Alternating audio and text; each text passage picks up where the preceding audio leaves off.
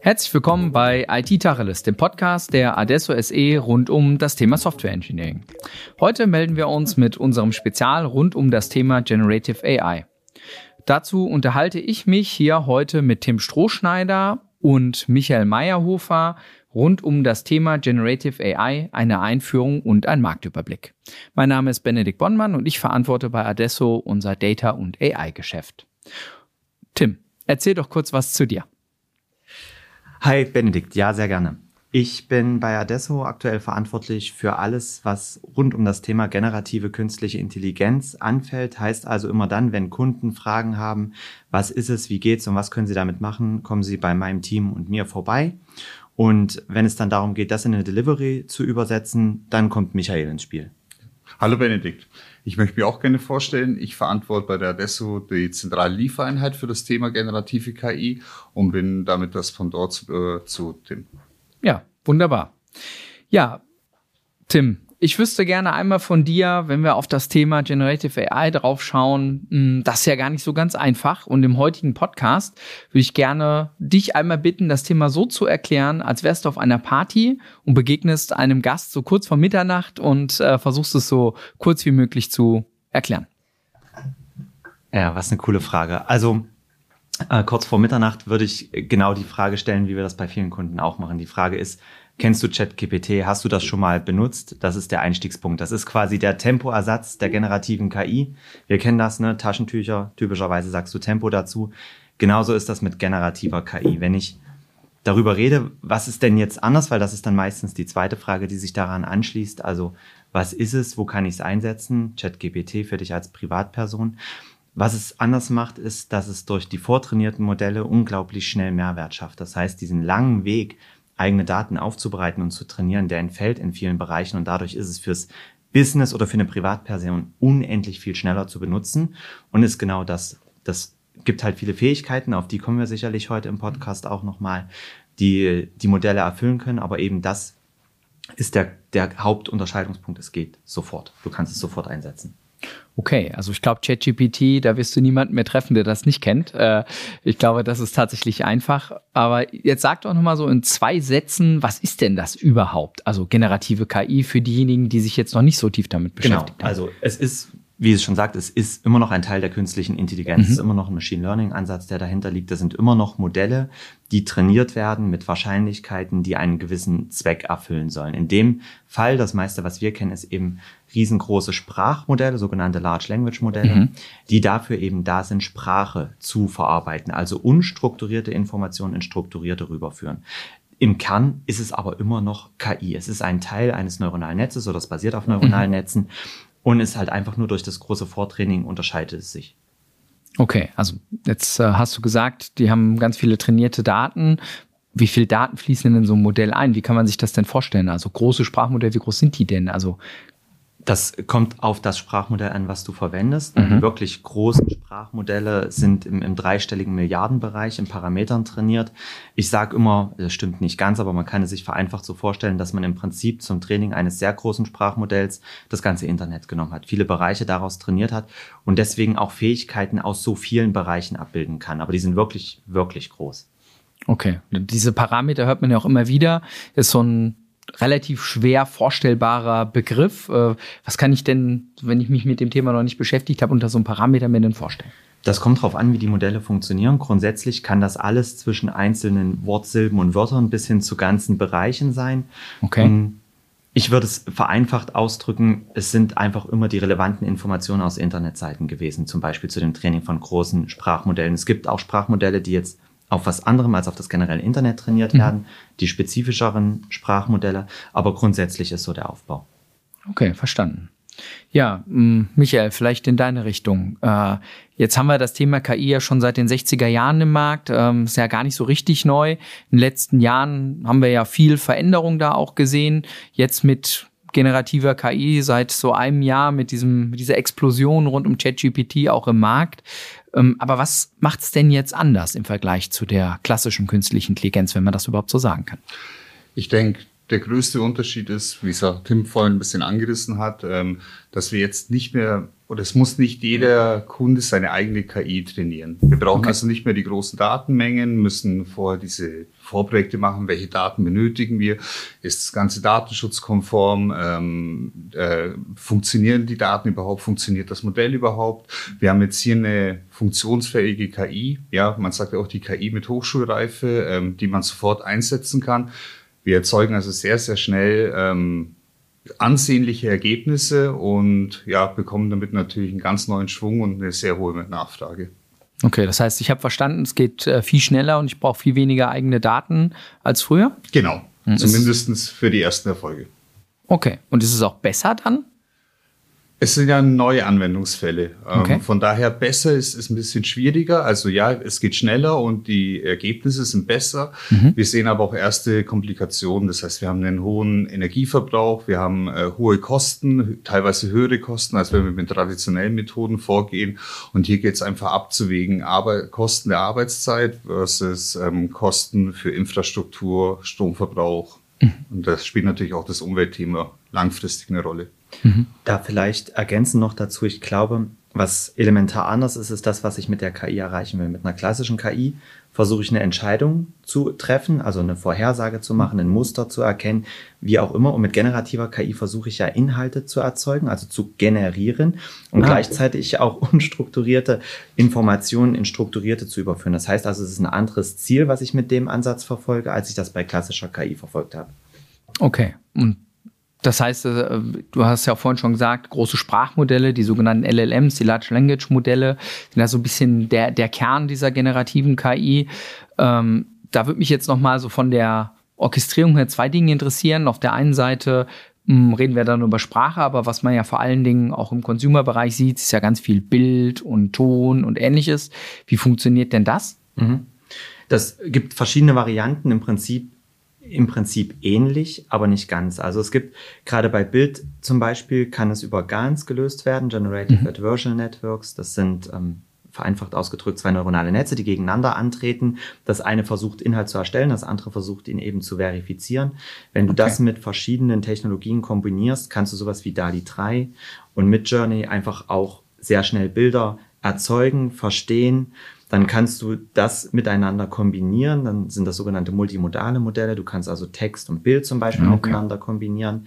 Das Beispiel, was jeder Mensch versteht in dem Kontext, ist dann, hm, du kannst ein Bild von deinem Kühlschrank machen und kannst das Modell fragen, was kann ich daraus kochen? Du hast also Textinformationen mit Bildinformationen verknüpft und so funktionieren die Modelle und Du hast recht, wir reden jetzt aktuell sehr viel von Sprache. Es gibt natürlich noch deutlich mehr als nur Sprache. Mhm. Und das sind, glaube ich, auch Sachen, das ist vielen gar nicht so bewusst. Das liegt auch daran, dass Text natürlich gerade mit Abstand am präsentesten ist. Bild mhm. Teil zwei, aber es gibt ja auch noch Ton, es gibt noch ähm, 3D-Modelle, es gibt Video und noch vieles mehr. Okay, ja, super. Um DALI 3 Midjourney, vielleicht für die nicht ganz so belesenen oder behörten äh, Zuhörer draußen ähm, sind die Bildgeneratoren und Bildinterpretatoren so die besten Modelle, die man so, ja. ich sag mal, draußen am Markt so bekommt. Mhm. Was mich noch interessieren würde, ist äh, das Thema Kreativität. Also ich persönlich nutze ChatGPT und ähnliches auch immer äh, sehr intensiv für Kreativtätigkeiten, also die Erstellen von Texten, äh, Storylines für PowerPoints und ähnliches. Äh, wieso gelingt denn das so gut? Weil und das ist eine Diskussion, die sprengt mit Sicherheit unsere Podcast-Folge heute. Was ist wirkliche Kreativität mhm. und wie entsteht die? Ganz oft ist Kreativität aber das Adaptieren von bekannten Vorgehen und Mustern auf neue Situationen. Okay. Das ist genau das, wenn du zum Beispiel eine PowerPoint machst, so eine PowerPoint zu strukturieren, da gibt es einfach gewisse Vorgaben, wie man das sinnvoll strukturiert. Das im Kontext deines Anwendungsfalls erscheint kreativ, ist das echte Kreativität, wie sie ein Mensch ausleben kann. Darüber diskutiert man, glaube ich, sehr lange. Was aber ein unglaublicher Vorteil dieser generativen KI ist, ist eben genau das, diese Angst vor diesem leeren Blatt, diesen, womit fange ich an? Was ist der erste Schritt? Diese Art der Kreativität kann durch so ein Modell gelöst werden und kann dich dann natürlich inspirieren, hm. das dann entsprechend aufzubereiten. Also mir hilft es auf jeden Fall, kann ja, ich sagen. Mir auch. Ja, jetzt äh, sehen wir ja draußen im Markt ganz viele Studien und auch Perspektiven auf das Thema. Äh, und da ist ja auch immer wieder die Frage, verändert das jetzt alles? Werden wir alle arbeitslos und ähnliche äh, Perspektiven, die damit einhergehen? Ähm, dieser Sprung an Produktivität ist aber, glaube ich, unbestritten. Und ähm, vielleicht äh, könnt ihr mir ja ein bisschen was dazu sagen, was so wirklich die Anwendungsfälle sind, die denn heute Unternehmen schon realisieren können. Ja, genau. Also da stimme ich dir zu. Es gibt eine Aussage von einem deutschen Politiker dazu, der sagt, bis 2035 wird es keinen Beruf mehr ohne KI geben, was nicht heißt, dass jeder Beruf voll im Kern damit zu tun hat, aber es wird in allen Randbereichen zu tun haben. Und eine McKinsey-Studie sagt, dass 4,4 Billiarden Euro Produktivitätsgewinn allein durch generative KI gewonnen werden, mehr als das äh, Bruttoinlandsprodukt von Deutschland. So, das heißt, jetzt können wir darüber diskutieren, das sind Vorhersagen, das sind Studien, treffen die ein. Wir gucken das jetzt seit mindestens zwei, drei Jahren an. Seit einem Jahr ist es ein absolutes Hype-Thema und ich halte es für sehr realistisch, diese Zahlen. Das wird auf jeden Fall geschaffen sein. Und wenn wir in Richtung Use Cases gucken, Michael, dann lass uns doch einmal genau darüber reden. Was sind denn eben Anwendungsfälle, die wir bei unseren Kunden heute schon umsetzen? Und vielleicht, Benedikt, wir hatten es eben auch besprochen, vielleicht clustern wir es genauso zwischen Text, zwischen Code, zwischen Audio. Also was sind einfach die Sachen, die wir machen? Weil mhm. ich glaube, das hilft, ähm, auch einfach zu verstehen, wo sind denn die Werte drin. Und ich würde sagen, wir fangen einfach mit Text einmal an und arbeiten uns dann gemeinsam durch. Mhm. Ja, gerne. Dann, was kann denn die generative KI im Kontext ja, Text? Was kann die generative KI im Kontext Text? Ähm, zusammengefasst sind es eigentlich drei Bereiche. Einmal ähm, kann die generative KI Texte zusammenfassen und äh, uns die Inhalte wiedergeben. Das mhm. spart natürlich sehr, sehr viel Arbeit. Ähm, man muss nicht mehr so viel recherchieren. Hier kann man das Ganze auch weiterdenken und sagen, okay, ich stelle eine gewisse ähm, Menge an Texten, an Dokumente zur Verfügung. Ähm, ich kann diese Dokumente dann auch chatbar machen, also kann konkret ähm, mit den Dokumenten über die KI quasi sprechen, kann Fragen stellen, bekomme dann ähm, je nach Lösung, die man verwendet, auch ähm, die Verweise, wo die Antwort in mhm. den Dokumenten steht. Das ist ähm, ein sehr, sehr spannender Anwendungsfall.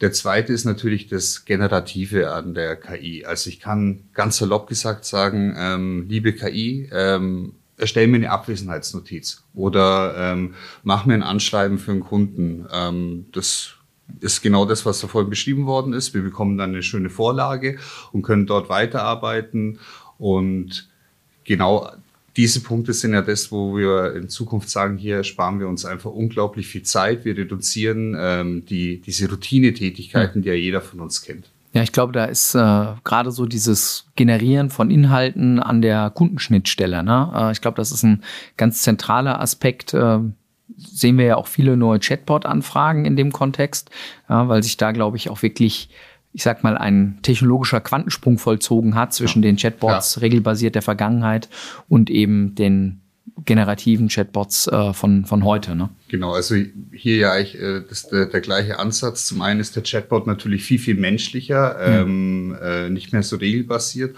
Und man hat auch die Möglichkeit zu sagen, ich kann eine komplette Webpräsenz einfach in den Chatbot laden. Mhm. Ich muss hier kein kompliziertes, ich kann noch ein kompliziertes Regelwerk drüberlegen, aber ich habe natürlich auch die Möglichkeit, ähm, dort direkt drauf zuzugreifen. Mhm. Also Chatbots, glaube ich, das leuchtet ein, ne? Text, ja. Dokumente, Dokumenten verarbeiten, Dokumente verstehen. Ich glaube, das leuchtet auch total ein. Gibt es noch so eine, eine dritte Dimension, äh, die ihr im Bereich Text äh, regelmäßig seht? Ich glaube, was das Zusammenfassen vielleicht noch mal eins tiefer liegt, ist, warum, warum bringt es uns was, Texte zusammenzufassen? Immer dann, wenn wir gerne große Mengen an Text verarbeiten wollen würden, ist das ein Riesengewinn. Bedeutet mhm. also, bei einem Kunden zum Beispiel im Kontext R&D, ist das genau das. Ne? Also müssen viele Forschungspaper gelesen werden und da ist die Frage, wie kann man das machen? Wie kriegen wir die relevanten Informationen raus? Und das ist genauso was, was so Modelle liefern können. Mhm. Und du kannst dann da weitermachen. Und vielleicht zu dem Thema Chatbot noch ähm, eine Anmerkung, warum ist das wirklich jetzt was bedeutend anderes? Im klassischen Chatbot musstest du die Antworten pflegen. Es war ein großer oh. manueller Aufwand. Mhm. Dieser manuelle Aufwand, den kannst du dadurch ablösen, dass du einen RAG-Ansatz, Retrieval Augmented Generation, du sagst also quasi dem Modell, generiere die Inhalte aus meinem Unternehmenswissen und mhm. stell die dem Kunden entsprechend zur Verfügung. Das heißt, er antwortet nur mit dem unternehmensspezifischen Inhalt. Also und du kann kannst, halluzinieren deutlich weniger halluzinieren. Okay. Keim kannst du immer nicht 100% ausschließen, aber du kannst es sehr stark reduzieren, okay. sodass es äh, konstruiert möglich ist, aber im normalen Ablauf eher nicht. Und damit hast du einen Bot, der reell sofort auch einen Wert schafft, den nicht dann unendlich viele Menschen im Nachgang noch pflegen müssen. Und das ist, glaube ich, dieser große Gamechanger, den wir jetzt im Kundenkontakt sehen. Ja, ah, das, das glaube ich tatsächlich sofort. Okay. Und ich glaube, äh, ein, ein weiteres Themenfeld, ich meine, wir sind ja in der IT-Tacheles-Welt hier, ist ja auch das Thema Software Engineering. Ich glaube, zum Thema Coding ist an der Stelle auch schon viel gesprochen, viel geschrieben. Bis zu 30 Prozent oder gar mehr effizientere Codings äh, gibt es. Wie ist denn da eure Perspektive? Also taugen die Co-Pilots dieser Welt was? Ja, ich glaube, ich glaube, ehe der erste Ansatz rauskam mit LLM und zu dem, was heute läuft, ist ein deutlicher Fortschritt. Lass uns das nochmal irgendwie einige Monate in die Zukunft denken, dann geht da noch mehr. Was wir machen, ist tatsächlich einen Schritt weiter zu denken, weil das ist natürlich ein, was du kannst während der Coding, Implementierungsphase unterstützt werden. Aber da fängt es ja nicht an. Es fängt ja bei Anforderungen an. Also wie kann ein Fachbereich mit einer IT zusammenarbeiten? Mhm. Wie können Architekturdokumente dort genutzt werden? Wie können Tests geschrieben werden? Wie können Dokumentationen zur Verfügung gestellt werden? Und gibt es noch sehr viel mehr Cases. Mhm. Und das ist genau das, ne? wenn man da nicht uns als Adesso fragt, wen denn dann? Im Kern sind wir genau das, äh, richtig gute Softwareentwickler. Und da gibt's echt viele Sachen, die wir mit unseren Kunden da gemeinsam machen. Absolutes Trendthema. Mhm. Okay. Und das Thema Bewegbilder, also Video, Michael, da weiß ich ja, dass dein Team auch ganz äh, tolle Sachen macht. Äh, erzähl doch mal, wie, wie da der Switch im Computer Vision Bereich aussieht. Nun ja, aus der, wie Sven ja gerade gesagt hat, aus dem klassischen Computer Vision ähm, kam natürlich äh, auch mit generativer äh, KI, also die gleiche Technologie, neue Use Cases. Also, mhm. wo ich früher eher ähm, Dokument, äh, Objekte erkannt habe, kann ich jetzt halt Objekte erzeugen, so mhm. wie es ja der Name schon sagt.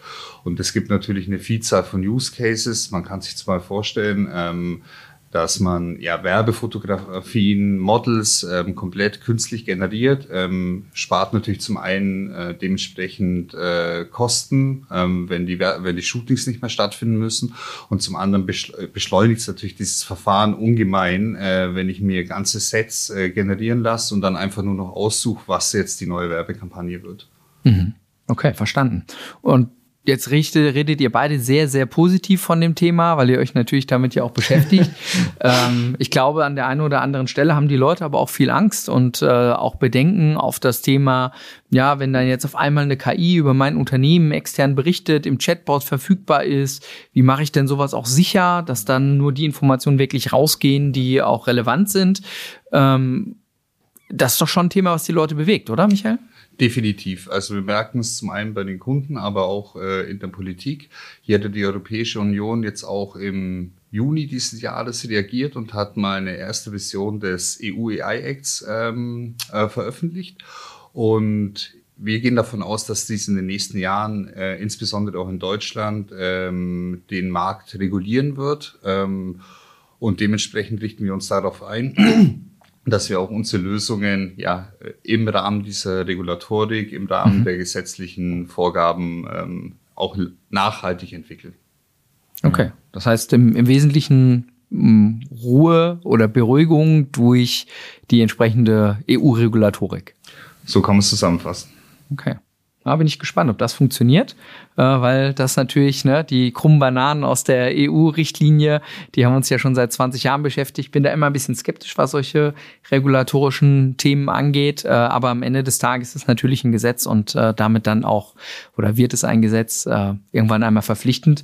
Aber ich glaube, da müssen wir noch mehr tun, auch im Bereich vom, vom Change, um die, die Leute da mitzunehmen. Das ist, ein, das ist ein, ein, super Punkt. Genau das ist das. Wenn wir mit unseren Kunden im Gespräch sind, sagen wir auch, dass KI jeden angeht. Ne? Mhm. Es, es, kann nicht sein, dass der Dienstleister ein Modell aufbaut, hinstellt und es läuft, sondern ich glaube, es ist essentiell für uns alle in der Zukunft, dass wir verstehen, zumindest die Grundsatzfähigkeiten. Was kann es? Was birgt es für ja. Gefahren? Und das ist ja, Datenschutz ist das eine. Was bedeutet es mit künstlich generierten Inhalten? Ne? Wann kann ich nicht mehr erkennen, dass am Telefon derjenige das ist? Es sind alles so Szenarien, wir sollten uns dem bewusst sein und dem begegnen zu können und auf gar keinen Fall die Augen zumachen und der Hoffnung, dass es vorbeigeht, weil das wird nicht passieren. Hm. Ja, das glaube ich auch. Hm, jetzt haben wir uns, glaube ich, viel schon damit beschäftigt, was generative KI ist, ähm, was das im Detail alles so kann. Jetzt würde mich ja noch mal so das Thema Markt, Marktüberblick interessieren. Ne? Ähm, einmal in der Dimension, was gibt es überhaupt für Anbieter da draußen? Welche Modelle gibt es? Ähm, könnt ihr mir da noch mal ein bisschen was erzählen? Selbstverständlich. Klassisch ähm, kennt man natürlich die Hyperscaler, allen voran Microsoft, ähm, die ja ähm, groß in OpenAI investiert haben, ähm, das bestehende OpenAI-Modell ähm, ja, in ihre Azure Services überführt haben. Ich denke, Google ähm, und Meta sind die zwei nächstbekannten Anbieter. Meta äh, auch sehr, sehr spannend mit dem Open Source Modell. Ähm, es gibt aber auch europäische, deutsche Anbieter, hier besonders zu nennen die Aleb Alpha, ähm, mhm. die ja durch die digitale Souveränität und auch ähm, Thema Datenschutz äh, punkten kann, ähm, aber auch eine Vielzahl von weiteren Anbietern. Okay, mm, wenn man jetzt nochmal einmal, du hast jetzt Meta gesagt, ne, das ist ja die Mutter der von Facebook quasi ja. als Unternehmen. Ähm, das Modell dahinter ist dann das Lama, Lama 2 Modell. Genau. Ähm, Open Source, das heißt kostenlos. Ähm, ja, also frei verfügbar, wobei wir auch sehen, ähm, im produktiven Betrieb ähm, übernimmt man sich natürlich die, die Risiken die, dieses Modells, ähm, trägt man dann komplett selbst, wo, wodurch ich sage, es ist nicht, es ist nicht umsonst. Mhm. Es ist kostenlos verfügbar, aber die, die zugehörigen Aufwände ähm, trägt man dann bei der Nutzung natürlich selbst und das Ganze ist von Lösung zu Lösung zu entscheiden. Das kann mhm. man so jetzt aus nicht direkt sagen. Mhm. Und Tim, du sprichst ja viel mit Kunden. Ähm, nach was wird denn am meisten gefragt? Also wo ist denn da der, der Trend? Tatsächlich, also der Trend wird dadurch vorgegeben, in welcher Cloud der jeweilige Kunde unterwegs ist. Ist er in der Azure Cloud, dann wird Microsoft genutzt. Ist er in der Google Cloud, dann werden die entsprechenden Google Services mhm. genutzt. Ist er gar nicht in der Cloud, dann ist das im aktuellen Zeitpunkt auch eine strategische Entscheidung. Und wenn du nicht in der Cloud bist, dann willst du eben Lösungen on-prem haben. Und dann geht es genau um das Thema, was sind besonders schützenswerte Dateien? Wie kann ich die eben zum Beispiel mit Aleph Alpha on-prem in meinem Rechenzentrum trotzdem mit Sprachmodellen nutzbar machen? Bis hin zu Open Source Modellen. Du holst dir immer die Vor- und die Nachteile von Open Source mit rein. Das sind so die großen Trends. Ich glaube, ganz viel ist tatsächlich dadurch vorgegeben, wie ist ein Kunde schon ausgerichtet innerhalb seiner Strategie. Mhm. Okay, ja, das klingt gut. Also ich fasse zusammen, wir haben die drei großen Hyperscaler mit ihren Modellen. Ähm, wir haben Open Source Modelle, vor allem dann von Meta, der Facebook-Mutter und aber auch die deutsche schräge europäische Alternative mit Aleph Alpha. Das sind so die, die wesentlichen Modelle, die uns heute begegnen. War irgendwas vergessen oder? Nee, also klar, du hast immer noch so zwei, drei Exoten wie ein Falcon auf Open Source Basis. Du hast Analysephasen, Hugging Face, eine Plattform, die sehr viele dieser Modelle zur Verfügung stellt, wo du mit Kunden in Gesprächen bist. Aber mhm. wenn es wirklich darum geht, was wird produktiv eingesetzt, bist du genau mit denen auf dem richtigen Weg. Okay, wenn wir jetzt verstanden haben, was äh, Generative AI ist und äh, auch welche Modelle es gibt, so auf das allerletzte Thema unserer heutigen Folge blickend, wie aktiviere ich das denn jetzt wirklich im Unternehmen? Also welche Ausbaustufen gibt es? Wie, wie gehe ich denn davor? Könnt ihr das vielleicht noch einmal kurz erklären? Ja, sehr gerne. Ich glaube, in Unternehmen es wirklich zu aktivieren, ist fast gar nicht mehr nötig im Moment. Durch den großen Hype, den großen Trend und die private Nutzung wird das aus der Belegschaft und aus dem Vorstand gleichzeitig forciert. Das ist genau das, was wir in jeder Kundensituation mhm. sehen. Was aber eine große Herausforderung ist, genau die Frage des Wies. Also wie nutze ich die generative KI? Ja. Wie baue ich ein Center auf? Wie mache ich die richtige Strategie? Wie gebe ich die Leitplanken vor? All das Doch, sind Diskussionen. Was tue ich? Ne? Also welche Anwendungsfälle? Welche Anwendungsfälle? Wie finde ich die richtigen? Wie mache ja. ich nicht es ist immer noch so, es gibt gute Sachen. Also es gibt Sachen, die sich gut mit generativer KI lösen mhm. lassen und es gibt Sachen, die lassen sich nicht gut damit lösen. Und wenn ich das Falsche versuche mit der Technologie, dann habe ich ein Problem. Das typische Hammer- und Nagel-Prinzip. Ne? Wenn ich einen Hammer habe, sieht alles aus wie Nagel. Das sollte uns nicht passieren. Und das ist genau das, wo wir dann mit unseren Kunden gemeinsam im Gespräch sind und dafür die Leitplanken aufbauen. Mhm. Und äh, wenn jetzt, äh, stell dir vor, du wärst ein Kunde ähm, und würdest sagen, ich habe da in dem Kontext noch nichts gemacht, Nachholbedarf, möchte was machen. Was wären so die ersten Dinge, die man in den 30 Tagen nach so einer Entscheidung, ich möchte da jetzt etwas machen im Generative AI-Kontext, tun würde? Also zuerst Adesso anrufen, ganz klar. ähm, davon aber abgesehen, meine Meinung ist, eine Strategie gibt es nicht ohne Use Case und Use Cases gibt es nicht ohne Strategie. Das heißt, du musst in beiden Dimensionen aktiv werden. Du musst dir also überlegen, was sind die Sachen, die wir machen können? Wie schaffe ich es, einen guten Use Case Funneling-Prozess aufzusetzen? Also wie finde ich die wirklich relevanten Sachen? Und auf der anderen Seite, was sind denn die Sachen, die ich strategisch vorgeben muss aus Compliance-Sicht? Über die Sachen muss man sich Gedanken machen. Und damit würde ich anfangen, dass du einmal diese Datenschutzdiskussion auf jeden Fall als allererstes klärst, weil wenn die Antwort ist, lasst uns doch alles im Chat GPT machen, dann ist das eine sehr gefährliche Antwort, weil die nicht datenschutzkonform ist für Unternehmensdaten. Okay. Ergänzend dazu ähm, kann man noch sagen, wir fahren sehr, sehr oft zweigleisig, dass sie zum einen den, die strategische Komponente nutzen, aber gleichzeitig natürlich schnell einen äh, Prototypen umsetzen, einen Demonstrator, was ja mit der Technologie auch in der Cloud ohne weiteres möglich ist, vorzugsweise mit nicht äh, schützenswerten Daten. Okay, das heißt, ich habe verstanden, nicht einfach ein Tool installieren, sondern Use Case basiert vorgehen, eine kleine Strategie machen, die dann im Prinzip mit den relevanten Anwendungsfällen, die auch den Business Mehrwert schaffen, in Einklang steht und so das ganze Thema dann auch wirklich mit einem Business Mehrwert entfaltet. Perfekt zusammengefasst. Okay. Ja, prima. Tim, Michael, vielen, vielen Dank für das gute Gespräch hier zum Auftakt unseres Specials rund um das Thema Generative AI. Ich bedanke mich bei euch, äh, dass ihr hier eure Einsichten mit uns und den Hörern und Hörerinnen dort draußen geteilt habt. Und äh, ja, wer jetzt neugierig geworden ist äh, und mehr noch zu diesem Thema erfahren möchte, Tim, vielleicht hast du noch eine Buchempfehlung für uns, um hier noch ein bisschen mehr Tiefgang zu ermöglichen. Ja, tatsächlich für, für all die, die jetzt wirklich in dem Thema einsteigen wollen, so ein bisschen auch die Grundlagen verstehen wollen, ohne dass es zu tief fachlich wird, das Buch ist ein, zwei Jahre schon alt von Philipp Häuser, heißt Natürlich alles künstlich. Das ist eine sehr angenehme Erklärung von dem, was wir jetzt äh, als Trend sehen, was jetzt passiert. Sehr gut verständlich, kann man sich als Hörbuch anhören. Ist echt gut. Ja, dann vielen Dank, liebe Hörer, liebe Hörerinnen dort draußen. Mir hat es heute auch wieder Spaß gemacht. Ich hoffe, Sie haben bis zum Ende durchgehalten. Und äh, weitere Informationen finden sich dann noch auf www.adesso.de slash generative AI. Thank you.